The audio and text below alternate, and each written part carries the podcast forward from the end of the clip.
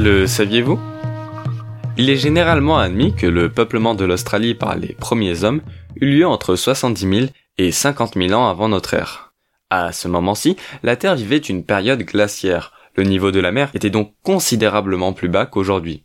Ainsi, durant cette période, l'Australie et la Nouvelle-Guinée étaient reliées par un isthme au niveau de la mer d'Arafura et ne formaient qu'un seul continent nommé Saoul. Selon la théorie actuelle, les hommes auraient profité de la faible distance séparant le Saoul et l'actuelle Indonésie pour y naviguer, et ce, malgré les moyens maritimes restreints de l'époque. À partir de là, ils se seraient ensuite dispersés sur tout le continent avant de se retrouver séparés une fois le niveau de la mer remonté à la fin de l'ère glaciaire.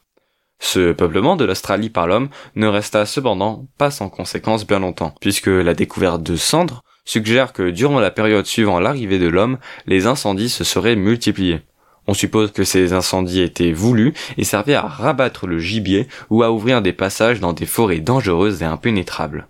Mais le changement le plus radical qui suivit l'arrivée de l'homme fut celui qu'a subi la faune. En effet, on constate que rapidement, la mégafaune australienne disparut quasiment intégralement dans les temps suivant l'arrivée des premiers hommes. On dénombre ainsi des dizaines d'espèces exterminées en des laps de temps très courts, comme des marsupiaux de la taille d'hippopotame, des kangourous de 3 mètres et des lézards de 5 mètres de long.